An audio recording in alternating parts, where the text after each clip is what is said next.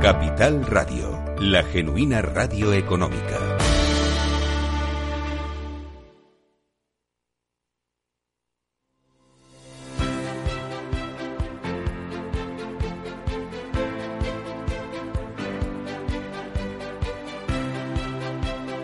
Capital Radio. Siente la economía. Laura Blanco.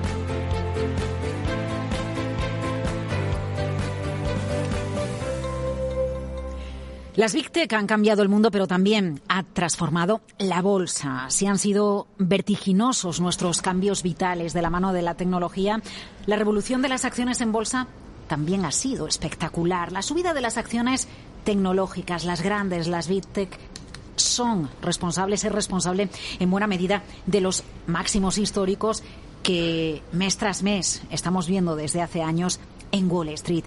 Pero, ¿qué recorrido tiene el sector tecnológico? Caro o menos de lo que parece. Se seleccionan empresas tecnológicas por sus intangibles.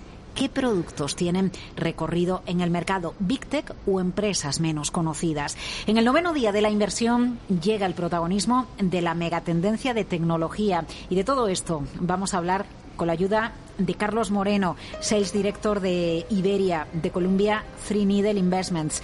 Don Carlos Moreno, es un placer tenerle en el noveno día de la inversión en Capital Radio. ¿Qué tal todo? Muchas gracias por invitarme de nuevo. Eh, muchísimas gracias también a su compañero de mesa, Estel Sotero, gestor de fondos de Renta 4. Don Celso, ¿cómo va? ¿Qué tal la tecnología? Ahora hablamos de ella, ¿eh? Estupendamente, la verdad. Estamos viviendo unos años muy buenos donde consideramos que se están sentando las bases para el futuro de, este sector.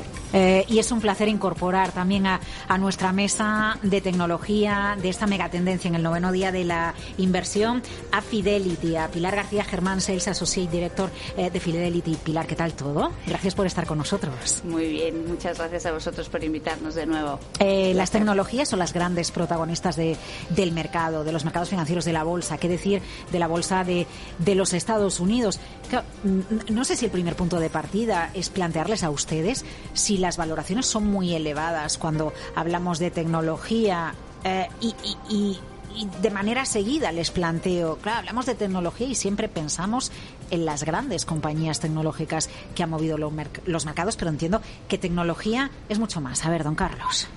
Bueno, hablábamos ahora, antes de conectarnos, que ahora la tecnología ya es transversal. O sea, de hecho, han tenido que sacarse compañías que eran teóricamente tecnológicas, como Google, Alphabet ahora, y se han sacado de los índices de los sectores tecnológicos, precisamente por eso, porque es que hay mucho peso en tecnología y se empieza a hablar de que Amazon ya no es tecnológica eh, o que Google o Alphabet ya no es tecnología. Por lo tanto, es completamente transversal y y, está en todos nuestros sectores, en todo nuestro día a día, en, en todos lados. Por lo tanto, nosotros creemos que sigue habiendo futuro. Habrá que buscar, que es, como decías tú, si es mejor tener grandes, pequeñas, medianas, gestionadas de una forma, gestionadas de otra, pero al final es el sigue siendo el futuro, porque al final está en todos los, todos los lados. Eh, y con unas valoraciones muy ajustadas cuando miramos a las grandes o a tecnológicas. Eh, que, que no tienen ese tamaño tan espectacular como las que estaba citando Carlos.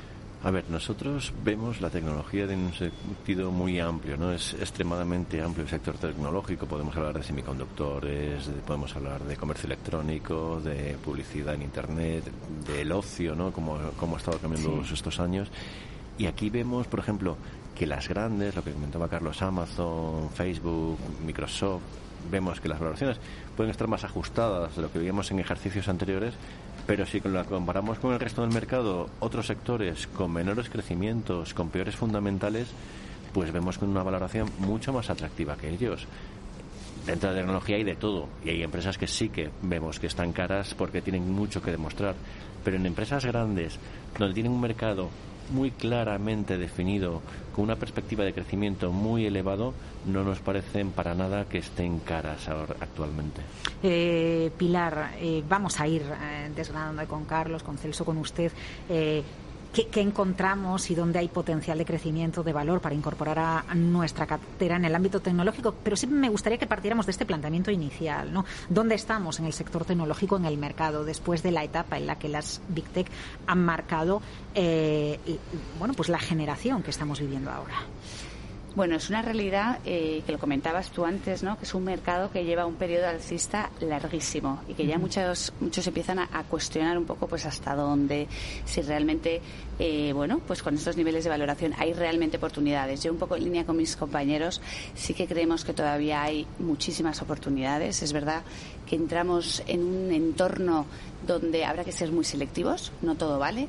Nosotros en Fidelity le estamos dando muchísima importancia a todo lo que es la parte de la tecnología de la información, que es algo que está en nuestras vidas, en el día a día, pero que como comentaba, bueno, pues tendremos que ser muy selectivos. Hemos visto en estos últimos años una dispersión enorme entre esas compañías a lo mejor de mayor crecimiento, como por ejemplo pueden ser todas las relacionadas con el software, y luego eh, esas otras que quizás son más cíclicas, que tienen una exposición mayor a lo que es la reapertura de la economía y que tienen unas valoraciones más atractivas y que quizá, eh, bueno, ahí es donde, donde hay que estar.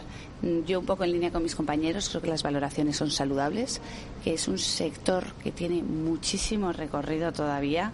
Eh, y que bueno, nosotros desde Fidelity todo lo que tenga que ver con eh, la temática relacionada con la innovación y la conectividad tiene un recorrido que todavía creo que ni imaginamos. Eh, como es posible que muchos de los oyentes en este momento de los inversores se planteen, bueno, ¿cómo, cómo hago para o, rotar la tecnología que tengo, porque yo creo, Carlos, que es impensable alguien que tenga una cartera diversificada y que algo de tecnología no la tenga, ¿no? Volviendo a esa transversalidad del sector. Bueno, te estás perdiendo gran parte de, claro, por eso, la industria. Por eso, entonces, a la hora de plantearme eh, una rotación o ver dónde encuentro eh, esas mayores oportunidades, eh, tengo que ir a un producto específico tecnológico o puedo ir a, a un producto más diversificado que de manera transversal efectivamente una empresa le da un peso muy importante a la parte tecnológica.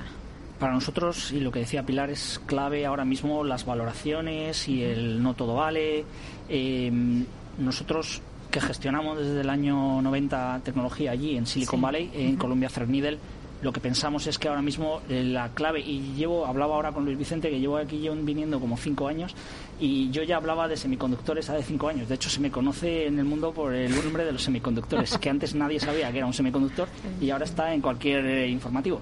Eh, nosotros pensamos, venimos hablando desde el año 2014, que los semiconductores iban a ser el, el, petróleo del futuro, básicamente, lo que nutre todo cada uno de, nuestra, de nuestro día a día, desde la lavadora a los frigoríficos etcétera. Entonces, eh, nosotros estamos posicionados en ese mundo de los semiconductores desde el año 2014, no ahora mismo, por, es, por lo que estamos escuchando. Eh, primero y segundo, en las empresas que son de más mediana capitalización y que se nutren de toda la demanda de esas grandes compañías. Eh, por ejemplo, pues Microsoft con la nube, pero también necesita los semiconductores de una empresa, pues por ejemplo, como Synopsys o Lamp Research, que es la que hace los las, las industrias o las máquinas que generan esos semiconductores, ¿vale? Entonces eh, va a haber una... Es decir, eh, estamos buscando en toda la cadena de valor ¿no? del ámbito tecnológico. 100%. Se trata de, saber en qué parte quiero estar o qué sector o dónde, me, o dónde se me puede eh, aportar a mi cartera más potencial a través de esa cadena de valor. Es que esa cadena de valor va desde eso, desde los que producen esos microchips hasta, como hablaba Pilar, la tecnología de la información. Eh, Facebook, o sea, desde que se te ve en Facebook hasta lo que se genera por detrás es inmenso. Por lo tanto, nosotros estamos ahí en ese punto, semiconductores, empresas de mediana capitalización, menos conocidas en la, en el, para el público normal eh, y es básicamente lo que nosotros venimos apostando desde el año 2014. Eh, con, por ello, se están viendo los resultados ahora de nuestro fondo y, lo está haciendo muy bien en comparativa contra la industria, contra otros competidores, etcétera, etcétera. Pero es fundamental por un tema de mucho, de medio largo plazo. No se puede invertir pensando en que mañana mismo vamos a generar un mil por cien en esto, no, va, no va de eso ya. Eh, y, esto engarza con un asunto que, me parece interesante eh, que, nos expliquen cómo lo, cómo lo hacen en su casa, y es el de seleccionar una, eh, una, una, empresa, apostar por, por una inversión en la que los intangibles juegan un papel esencial en, las decisiones que se van tomando en una empresa. Y estoy incluso pensando en esas Big Tech que citábamos al principio. Hace 20 años alguien se echaría las manos a la cabeza pensando en que se contrataban ingenieros eh, mm, a punta pala para poner en marcha todo lo que estaba en la cabecita de los Bill Gates o, de los Jeff Bezos de turno, ¿no? Eso pasa ahora, eh, Celso. hay, que, hay que apostar un poco y meterse dentro de la empresa para saber qué está haciendo y entender sus tripas. Exactamente. Realmente cuando invertimos en cualquier empresa de tecnología no estamos viendo lo que está haciendo hoy. Lo que está haciendo hoy es importante, pero es mucho más importante hacia dónde se dirige. Si hace 15 años estábamos pensando eh, si pensásemos hace 15 años, decíamos, pues hoy la nube no estaría desarrollada si no se hubiesen hecho todas esas inversiones. Mm. Hoy en día, por ejemplo, si ves toda la parte de cuántica de distintas empresas que están invirtiendo en cuántica, no solo las Big Tech, sino bancos que en desarrollo de algoritmos, ¿no? Porque está como hace 60 años la, la informática actual.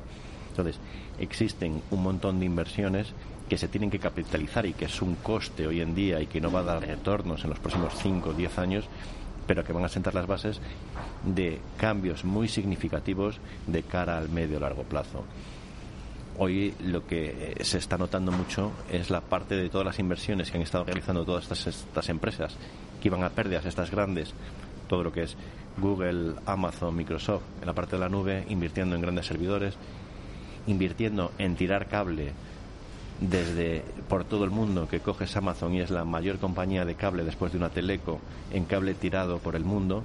Entonces, todas esas inversiones al final te han dado la delantera y han provocado que seas un líder que sea muy difícil sacarte de esa posición en segmentos donde estamos viendo crecimientos del 50% año a año y que son muy sostenibles en el tiempo, porque no cabe duda que dentro de 10 años o de 20 años el, sector de la nube va a pesar muchísimo más de lo que pesa hoy en día. Y para sostenerlo alguien tiene que estar ahora preparando la infraestructura, entiendo. ¿no? Exactamente. Entonces, todo eso nos gusta mucho verlo. Y sobre todo, cuando nosotros eh, pensamos en invertir, nos, nos gusta hacernos esa, ese dibujo del futuro. No, no nos gusta invertir para este próximo trimestre. Seguimos los resultados trimestralmente para ver qué están haciendo pero lo que nos interesa son los próximos años, las próximas décadas, cómo, en qué están invirtiendo, qué va a estar cambiando el mundo las próximas décadas. Y en, lo que dice mi compañera Luis, en Golderos, que llevamos el fondo juntos, es, es que estamos todavía en el minuto 5 de, de partido. Estamos como en la revolución industrial al principio del siglo XX. Queda mucho por recorrer todavía. Y son en todos esos sectores, en todos los sectores, no solo en tecnología, van a estar muy afectados por los cambios tecnológicos y todas las empresas cada vez van a tener un peso más importante en tecnología dentro de todos sus equipos. Hablaba de Quantic antes y es todas las inversiones que está haciendo JP Morgan, Goldman Sachs en desarrollar algoritmos para, por ejemplo, optimización de carteras, eh, análisis de riesgos, generar números aleatorios, ¿no? que para hacer eh, distintos eh, algoritmos son también muy importantes. Es, Son cosas que tienes que hacer hoy que no vas a ver en producción hasta dentro de 5, 10, 15, 15 años. Así eso de producción, con mis amigos los ingenieros, todos hablan de eso, ¿no? Lo que estamos haciendo y entra en producción. Es verdad. Bueno, es tan amplio el ámbito tecnológico que por dónde empezamos, a ver, desde Fidelity, por dónde empezamos a, a aterrizar este sector que es tan amplio y es tan transversal que casi cualquier empresa tiene su patita tecnológica. Em, a ver, nosotros en Fidelity la verdad es que es un sector em, en el que llevamos mucho tiempo muy positivos, es un sector amplísimo, tienes razón, y, bueno, siempre hay oportunidades de una forma muy selectiva, como hablábamos antes, hay que mirar las valoraciones, hay que entenderlo muy bien. Sabéis que en Fidelity la principal fuente de alfa es la cantidad de recursos que tenemos por el mundo, entendiendo, analizando las compañías, porque además este es un sector muy rápido que, llega, pero igual que llega se puede ir, ¿no? Entonces también la importancia de invertir en compañías que se puedan sostener en el tiempo. Eso es fundamental. Nosotros ahora, más allá del fondo tecnológico de toda la vida, que bueno, nosotros tenemos el Fidelity Global Technology Fund, es un fondo más core, muy diversificado y que tiene mucha cosa, hemos dado un paso más allá estamos empezando a invertir en todo lo relacionado, y lo comentaba antes, en todo lo relacionado con la conectividad. ¿Por qué? Por esa importancia, esa necesidad que tenemos el ser humano de comunicarnos los unos con los otros. Lo estamos haciendo desde la prehistoria, cuando la gente se comunicaba con señales de humo, eh, con pinturas rupestres, y ahora lo hacemos a través de las distintas aplicaciones, las 100.000 aplicaciones que tenemos todos en el móvil, ya sea Instagram, TikTok, Facebook, lo que sea lo que va a ser una revolución y lo que va a ser un, un, un punto eh, en el antes y en el después va a ser toda la integración con el 5G. Eso es realmente lo que nos gusta, ¿no? Que el 5G, que ya se está empezando a implementar en Asia, en Estados Unidos, en Europa, todavía no termina de calar bien. Creemos que va a ser una revolución no solo, y como comentaba Celso, no solo en la parte tecnológica, sino una cantidad de sectores que se van a beneficiar de esta revolución del 5G, donde mucha gente se piensa que es solo, bueno, pues nos vamos a poder descargar una película, una serie, porque va a ser más rápido. Por supuesto que va a ser más rápido, pero es que va a ir muchísimo más allá de eso. Va a ser va a tener 10 veces mayor capacidad, vamos a tener todos, vamos a tener 20 veces más baratas todas las redes debido a la facilidad, debido a la cantidad de usuarios que van a estar conectándose, va a ser 100 veces más eficiente, ¿no? Con la importancia que se le da ahora todo el tema de las energías limpias y va a ser, por supuesto, hasta 20 veces más rápido. Todo esto lo que va a hacer es que eh, afecte al tiempo de latencia que el tiempo de latencia no deja de ser el tiempo que tú tardas en dar una orden a un dispositivo y que el dispositivo se ejecute. Eso va a bajar hasta 10 veces, con lo cual es no solo el sector tecnológico, como hablaba antes, sino un montón de sectores. Algo que a nosotros en Fidelity nos gusta mucho es toda la parte de la, de la, de la medicina robótica, que no deja de ser un poco la combinación entre el cirujano y el robot. Entonces, en cuanto ese tiempo de latencia baje, tú tienes a un médico que te está operando en Estados Unidos en tiempo real en un hospital de España.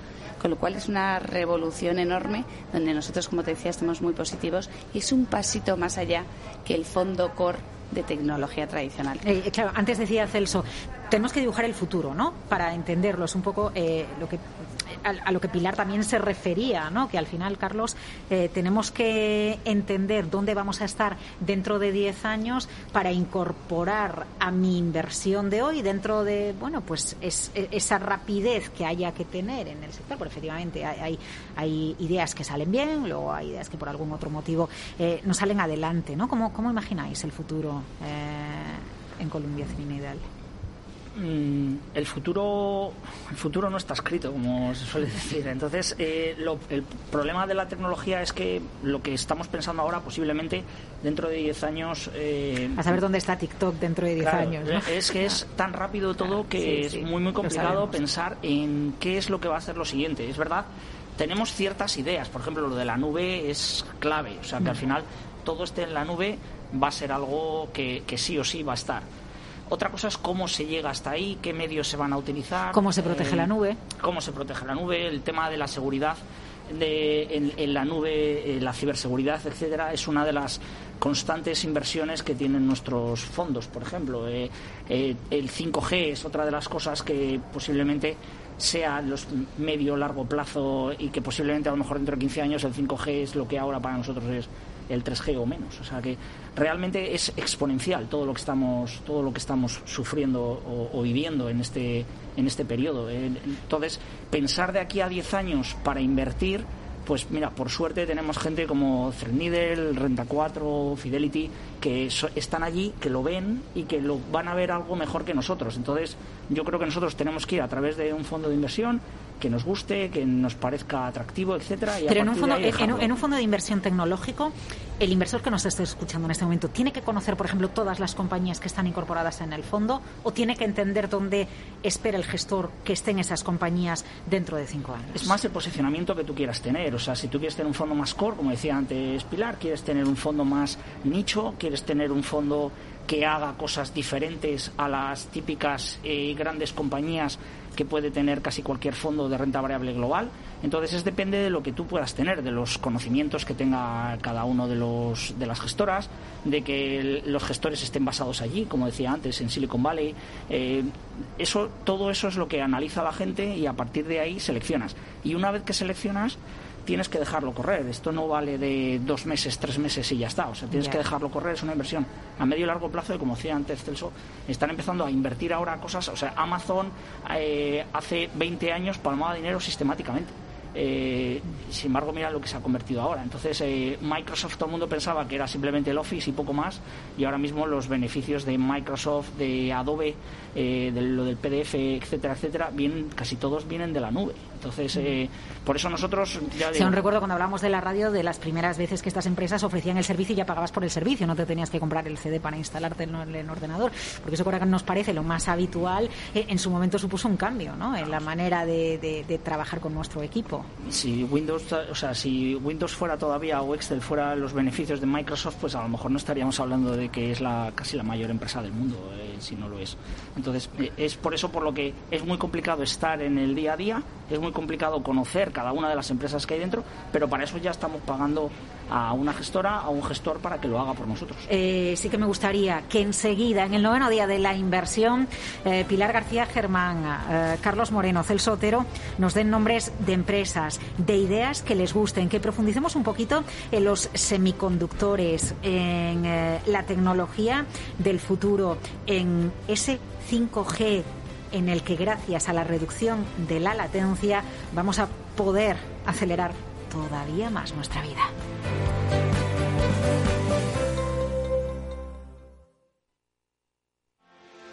¿Quieres anunciar tu negocio en la radio?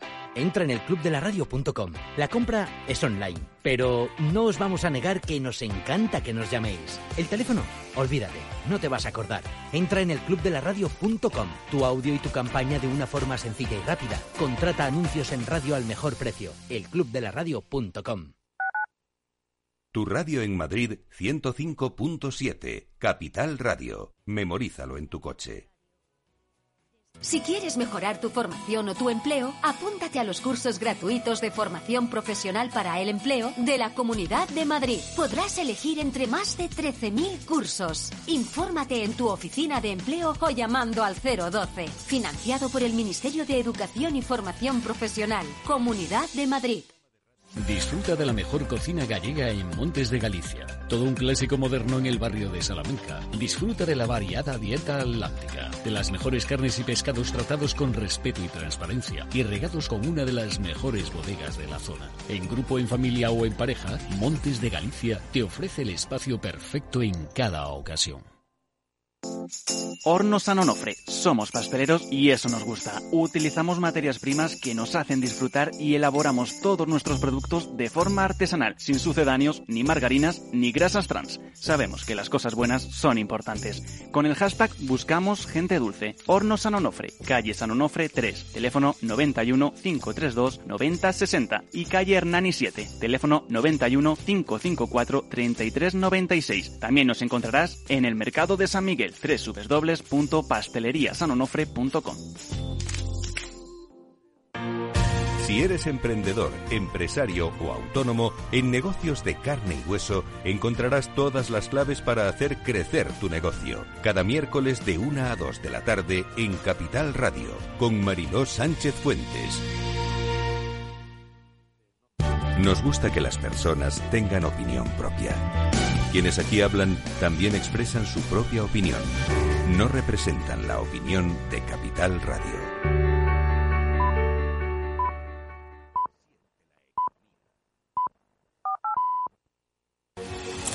Ahora es cuando el gestor lo invierte todo en renta variable. No me hagas spoilers.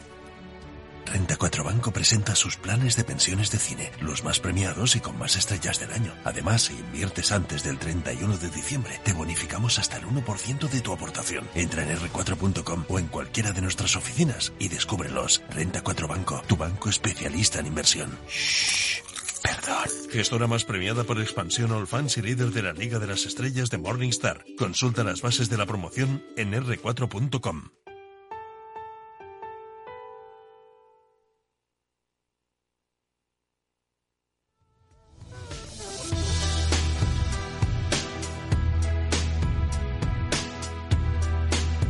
Capital Radio, la genuina radio económica.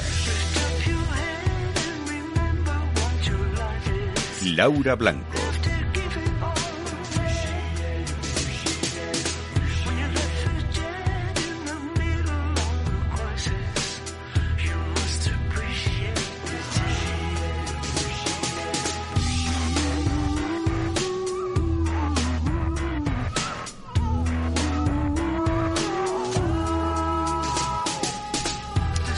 Sector rápido en el que tenemos que entender cómo se dibuja el futuro y donde, por ejemplo, el 5G o el futuro de los semiconductores tiene mucho que decir. Hablamos de tecnología, una mega tendencia que de manera transversal hemos incorporado a nuestra economía, a todos los sectores, a todas las empresas y de inversión en tecnología estamos hablando en la novena edición del Día de la Inversión con Pilar García Germán desde Fidelity, Carlos Moreno desde Columbia Trinidad y Celso Otero de Renta 4 gracias por acompañarnos. Me gustaría, Pilar, eh, bueno, y a todos les traslado la pregunta, que nos adentraran eh, ustedes, más allá de lo genérico, en casos concretos de empresas o de ideas de inversión que nos ayuden a entender cómo desde sus respectivas casas están incorporando esas novedades, esa innovación, ese valor añadido en, la- eh, en el producto tecnológico. Bueno, lo primero yo creo que tenemos todos que entender y que estábamos comentando antes es que al ser un sector tan amplio hay que ver también un poco qué perspectivas tenemos cada uno de, oye, pues mm, que- cuánto quiero ganar, cuánto tiempo voy a estar invertida, porque al ser un sector tan amplio también te ofrece la posibilidad de poder estar en un fondo más core, en un fondo global, en un fondo más diversificado. Nosotros desde luego actualmente tal y como está el entorno macroeconómico donde vemos que hay un cierto una cierta desaceleración en cuanto a crecimiento, eh, apostamos por fondos diversificados, fondos globales, que se puedan aprovechar de las distintas regiones geográficas. Entonces, nosotros desde luego desde Fidelity hablaba de la idea de conectividad, la idea de aprovecharse del 5G y cómo lo hacemos nosotros desde Fidelity. Tenemos un fondo que es nuestro Fidelity Sustainable Future Connectivity Fund, que además, bueno, pues invierte en compañías sostenibles, que lo que hace el gestor es buscar las mejores compañías en tres categorías distintas y de ahí también un poquito la diversificación. Tenemos, eh, bueno, pues aquellas compañías que llamamos los facilitadores, que son aquellas compañías que eh, ponen la carcasa, como podría ser, bueno, pues Apple, Ericsson o Samsung. Vamos a hablar, bueno, pues del ejemplo más fácil, que es una tablet de Apple, por ejemplo, que si no tienes el ta- la tablet no puedes seguir. La siguiente categoría es las redes. Es decir, eh, bueno, es más el mercado de telecomunicaciones, eh, aquellas compañías que tienen en propiedad las redes de 3, 4, 5G. Un ejemplo clásico es Celnex, que además es un gusto tener una compañía española que ya es prácticamente europea y que ha ido también. Y el último ejemplo eh, sería la parte de innovación que son compañías de tecnología que están constantemente sacando productos o servicios y que se aprovechan de las dos anteriores, es decir, de los facilitadores y de las redes, para poder colgar su servicio o producto. ¿Qué quiero decir? Bueno, pues cualquier compañía que se os ocurra que tenéis en el móvil, en la tablet de vuestros hijos, en la pandemia, eh, como puede ser, pues mira, desde Airbnb, eh, Disney, Netflix, Facebook, son compañías que te han sacado un producto, que te han sacado un servicio, pero que tienen que tener una plataforma, tienen que tener un dispositivo donde poder estar colgados y que se benefician de la conexión que te están dando las redes, el ejemplo que te ponía era Celnex. Em, actualmente nosotros, en el fondo, eh, un 60% está en esta última parte, que es un poco como la más atractiva, la de crecimiento, pero no deja de ser una cartera, como comentaba antes, muy diversificada a nivel temática, pero también a nivel regional. Es una temática también que está, el gestor está más sobreponderado en toda la parte de China, en la parte de Japón, donde bueno pues estas temáticas van muy por delante y que además las valoraciones son mucho más atractivas y más ahora con todo lo que vimos en verano de regulación etcétera. Eh, bueno citaba el caso usted de Celnex.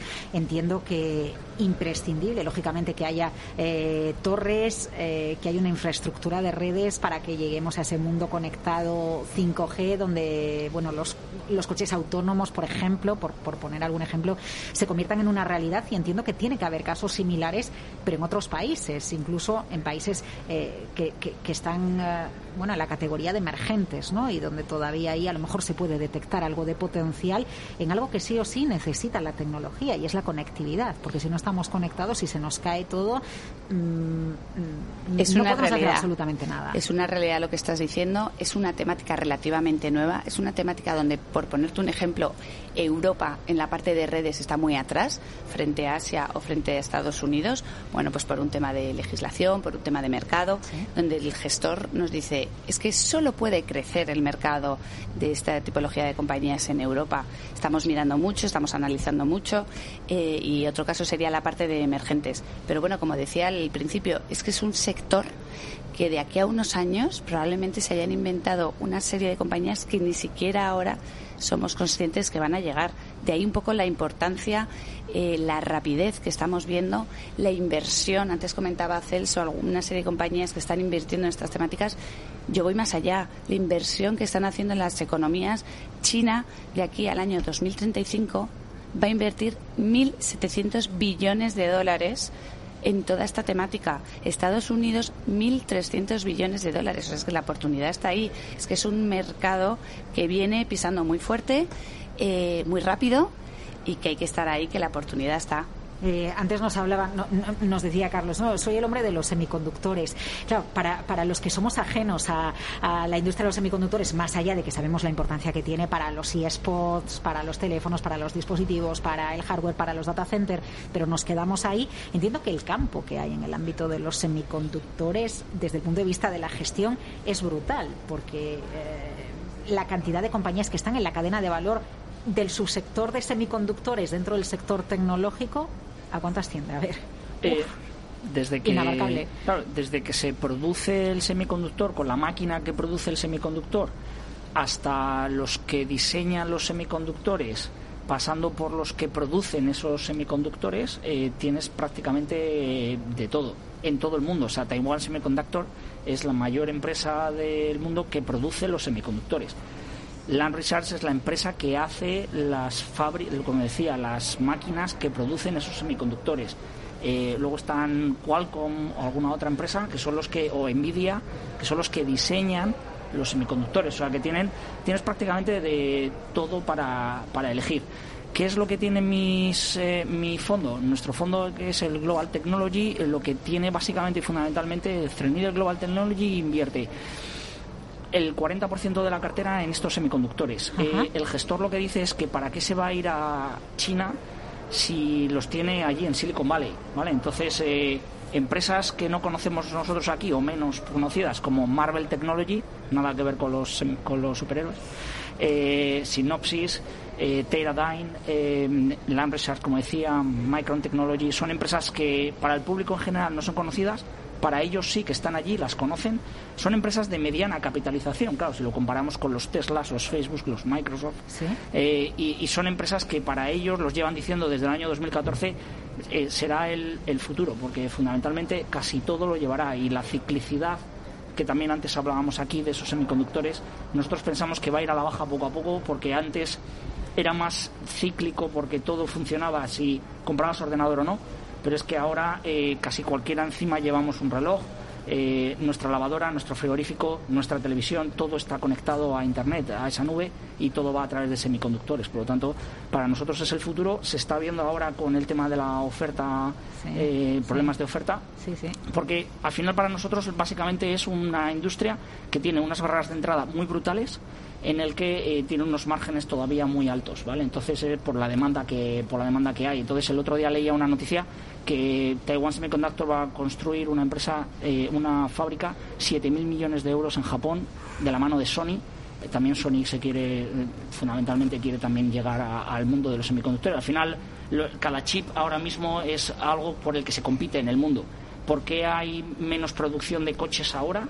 Porque los coches pagan menos que los Apple de turno. Entonces, pues, el que vende el semiconductor dice, ¿para qué se lo voy a vender al del coche si se lo puedo Eso vender? es muy interesante, pero es otra manera de entender lo que está pasando, ¿no? Los telediarios no nos abren diciendo, no, es que el dueño del semiconductor se lo vende, el que lo fabrica se lo vende a, otro cliente. En su momento se paró la cadena de producción porque son muy caras, muy costosas de, muy, mantenerlas ociosas y cuando se ha reactivado todo y yo puedo vendérselo al del coche o al Apple de turno, pues se lo vendo al del Apple y eso hay que montarlo ahora de nuevo. Se están montando muchas empresas pero esta se espera que empiece a producir en el año 2024. 7.000 millones de euros, ¿vale? Entonces, eh, quiero decir que al final son empresas que tienen una, una eh, una, barrera de entrada muy, muy, muy grande en el que muy poca gente puede entrar a competir y que ahora mismo se están pegando en el mercado internacional por conseguirlo. Hemos hablado mucho de semiconductores, Celso, el semiconductor del año 2000, cuando empezábamos a ver eh, pues los datos que nos llegaban desde Estados Unidos de cuántos semiconductores se han vendido, ¿no? Para entender como indicador adelantado cómo iba la economía. Eh, eh, el sector de semiconductores, ¿cómo ha cambiado? Eh, ¿Cómo va a ser el semiconductor del futuro? ¿El semiconductor va a seguir siendo clave en una cartera de inversión dentro de, no sé, dentro de, en el año 2040, por poner una fecha? nosotros creemos, por ejemplo, en el, consideramos que el invento más potente que hubo en el siglo XX fue el transistor, que básicamente es lo que es un semiconductor. Y eso se va a seguir necesitando durante las próximas décadas. Ya veremos si. Luego se, se van a ver distintos campos, ¿no? Es decir, hablaban, comenté algo de cuántica, es decir, podemos usar servicios de cuántica en nube, podemos seguir usando el ordenador tradicional eh, o cualquier smartwatch o cualquier aparato porque va a tener mucha conectividad. Es decir, el 5G, la base que comentaba Pilar antes, es sobre todo para basar la comunicación entre máquinas, porque tiene una mayor frecuencia, se comunica más rápido y todo eso consideramos que va a ir creciendo a lo largo de los años. Existen muchos segmentos donde todo el campo de la robotización va a favorecer todo lo que es el 5G, ¿no? Es decir, toda la robotización se va a incrementar de manera muy sustancial a medida que vas incrementando todos los servicios y todo y sobre todo pues toda la parte de la nube es decir poder conectarte y, y lo que vemos por ejemplo en todas las presentaciones en todas las nuevas IPOs que van saliendo de empresas americanas pues ves toda la factura nube que van cogiendo ¿no? es decir Amazon Google todo lo que van pagando en todo, que, que reportan en esos informes y ahí vas viendo ¿no? toda la cadena de valor que dices desde la parte de la conectividad, desde la parte de semiconductores, desde la parte del software cómo se van uniendo en todos los distintos pasos.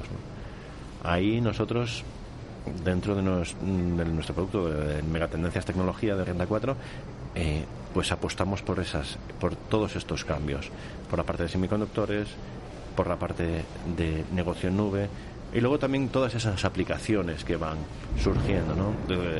Cómo es posible el comercio electrónico, cómo es posible el incremento de la publicidad, pero todo se basa en esas cosas.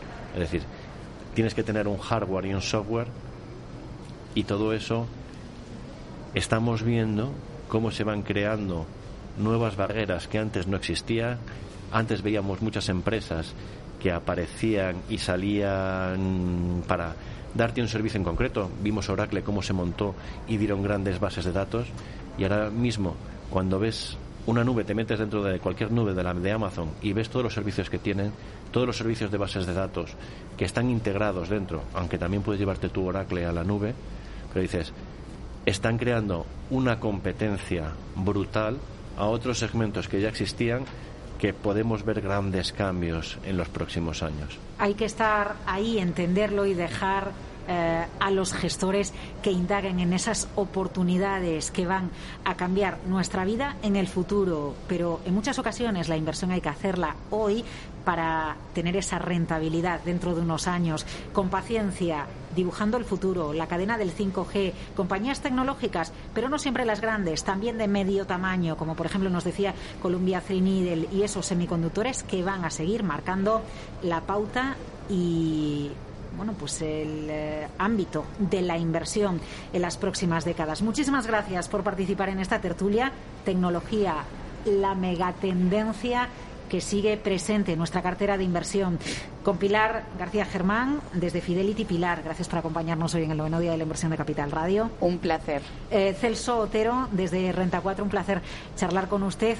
otro día hacemos los semiconductores 2.0 para que usted nos diga eh, la tecnología cuántica dónde nos va a llevar, ¿le parece? Perfecto. Eh, y muchísimas gracias a Columbia Trinidel y a Carlos Moreno por acercarnos de una manera tan cercana, el señor de los semiconductores, hasta, hasta Silicon Valley. Hasta siempre, Carlos. Muchas gracias. Gracias a vosotros.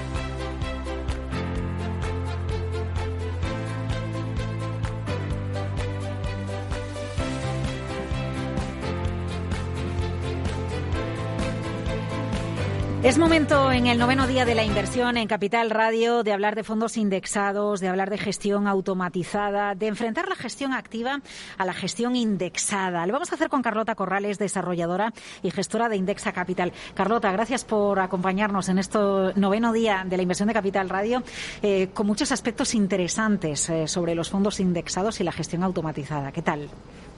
Muchas gracias, Laura. Eh, ¿Todavía tenemos que explicar qué son los fondos indexados o eso ya ha calado en el inversor español? Yo creo que hace falta seguir explicándolos. Un a poco ver, más. a ver, pues vamos a ello. ¿Qué es lo que no sabemos? ¿Qué es lo que no entendemos? ¿Cuál es la peculiaridad del fondo indexado? El fondo indexado lo que hace es replicar las rentabilidades de un índice de referencia. Y este índice de referencia puede ser o el Standard Poor's 500, por ejemplo, en Estados Unidos, sí. o el IBEX 35 en España. Por otro lado, por contrario, los fondos activos lo que hacen es elegir las compañías que van a hacerlo mejor que el índice de referencia. Por lo tanto, intentan batir a esos índices de referencia y lo hacen a través de un gran equipo y con acceso a información. Esas Eh, son las principales diferencias. Eh, si enfrentamos, que es en el fondo lo que usted hace ahora, ¿no? Eh, enfrentar la gestión indexada, el comportamiento de un índice en relación a un equipo de gestión que busca las mejores compañías dentro de ese índice para obtener rentabilidad. Si las enfrentamos, ¿con qué nos encontramos? ¿Qué tenemos? Bueno, pues en Indexa hace menos de un mes hemos presentado un estudio en el que comparamos las rentabilidades de los fondos indexados y de los fondos activos en España en los últimos 15 años, de 2006 a 2020. Y los resultados, la verdad es que han sido increíbles. Entre ellos, las conclusiones serían que mm, los fondos indexados lo hacen un 2 a 5 veces mejor que los fondos activos. Y eso se traduce a que para los 12 millones y medio de inversores en gestor activo han dejado de ganar 10.000 euros por no estar invertidos en gestión indexada. Y esto lo sacamos de que de media los fondos indexados tienen unas rentabilidades anualizadas de un 1,7 y los perdón, estos son los gestores activos y los gestores indexados tienen de media un 4,2%, es decir, una diferencia de 2,5 puntos porcentuales que en- a lo largo del estudio se convierten en mucho dinero, o sea, 10.000 euros que dejan de ganar estos inversores. Eh, a ver, han acompañado las bolsas, han acompañado los índices, sobre todo cuando pienso en la bolsa americana, porque la situación en un mercado eh, con las peculiaridades del español es diferente, pero también tenemos a otras bolsas europeas en zona de máximos. El primer planteamiento que yo me hago es. eh, ¿qué va a pasar con esta rentabilidad eh, cuando el mercado americano, las grandes tecnológicas, el Standard Poor's 500 eh, corrija? Porque entiendo que sí que cuando se estudia un periodo amplio eh, de tiempo se han cogido picos y se han cogido caídas también del mercado. Por supuesto. Pero en Indexa en lo que más hacemos hincapié es encontrar el perfil de riesgo adecuado para cada uno de nuestros inversores y tener una cartera suficientemente diversificada. ¿Esto qué significa? El perfil, lo que queremos saber es cuánto está dispuesto nuestro cliente a perder para conseguir las rentabilidades que desea. Y esto lo hacemos eh, ponderando diferente los activos que tenemos en nuestras carteras, que en Indexa son acciones y bonos. Y por otro lado tenemos la diversificación de regiones. Es Ajá. decir, que eh, no importa tanto eh, si uno de los mercados cae, porque otro seguramente no Lo va a haga. compensar. Exacto. Entonces, por ejemplo, el, el caso del Brexit, ¿no? Las bolsas europeas cayeron mucho, el IBEX 35 cayó también casi un 7% en un día. Sin embargo, las bolsas americanas cayeron un solo un 1. Por lo tanto, es ese mix de tipos de activos y de regiones el que nos permite asegurar que un cliente va a estar invertido a pesar de cualquier caída. Eh, gestión indexada frente a la gestión activa. Pero es que además cuando hablamos de Indexa Capital estamos hablando de gestión automatizada, es decir, de perfilar a usted, al inversor que está al otro lado, y de asignarle los activos eh, que mejor se acoplan con esa disposición que tiene a perder o a ganar determinada cantidad, que eso al final es el perfil, ¿no? Cu- cu- Cuánto estoy dispuesto a aguantar cuando la cosa viene mal y eso va a determinar claramente mi perfil o cuando necesito recuperar mi dinero, ¿no? Exacto. Lo único que me gustaría remarcar aquí es que en Indexa, el modelo de gestor automático que tenemos, es que construimos nuestras carteras gracias a un equipo gestor y que las valida un comité de expertos que conoce todas las complejidades del mercado y que además tiene la experiencia para saber qué tipos de activos y por qué estar invertidos en cada uno de esos tipos de activos. Es decir, no solo lo decide un robot o un algoritmo. Exacto. O sea, al final lo que hace un eh, ordenador es comparar las carteras reales de nuestros inversores y las carteras modelo que deberían tener. Y asegura a través de unos rebalanceos que esas carteras son muy parecidas a las carteras modelo. ¿En qué abanico, en qué gama, en entre cuántos productos se van diseñando todas las carteras en Indexa? Pues nuestra mayor cartera tiene unos 12, unos 12 fondos entre acciones y bonos. Es decir, cuando estamos incorporando o nos estamos tomando la gestión automatizada, no solo estamos en fondos indexados, entiendo. Estamos solo en fondos indexados, en diferentes regiones y con diferentes características. Por ejemplo, estamos en Estados Unidos, estamos en Europa, estamos en Japón. Todo eso son fondos indexados eh, de acciones.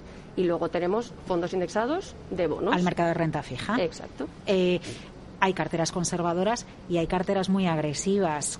¿Qué rendimientos, qué rentabilidades nos están aportando?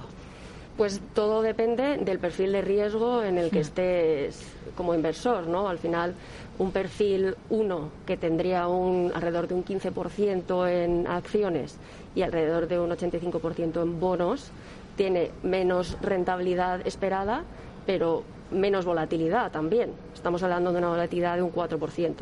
Y por eh, contraposición, el perfil 10, que tiene un 80% de acciones y un 20% de bonos, tiene unas rentabilidades esperadas mucho mayores, pero más volatilidad que son de alrededor de un 11% en este caso. Eh, las comisiones sí que aplican para todos, o deberíamos decir desaplican para todos, porque una de las ventajas que tiene precisamente la gestión indexada es que, eh, más allá de que haya un comité de dirección donde se supervisan las decisiones que se van a tomar, eh, bueno, el algoritmo no pide una subida de sueldo. No, desde luego. Bueno, en Indexa eh, la cartera media, los, los costes de la cartera media son de 0,49%. Y estos son tres comisiones, que son la comisión de Indexa, que es de alrededor de 0,29, la comisión del custodio, que es la que nos cobra los bancos, que es de 0,12, y la comisión del propio instrumento, que es de alrededor de 0,08%. Comisiones del 0,49%, gestión indexada, también automatizada, con la supervisión de un comité de expertos. La gestión indexada nos permite mm, que no dejemos de ganar hasta 10.000 euros según los últimos cálculos y los últimos estudios de Indexa Capital. Carlota Corrales, desarrolladora y gestora de Indexa, gracias por acompañarnos en el noveno día de la inversión de Capital Radio. Muchísimas gracias, Laura, por tenerme aquí. Bueno.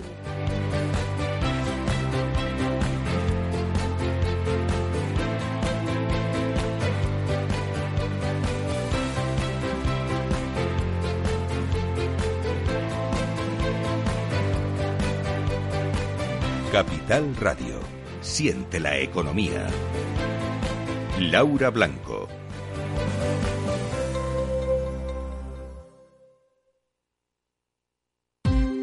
Ya no estamos en la era de la información, estamos en la era de la gestión de los datos y de la inteligencia artificial.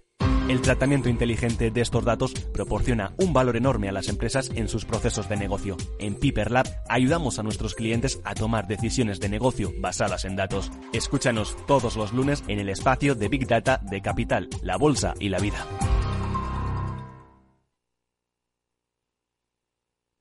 Capital Radio, la genuina radio económica.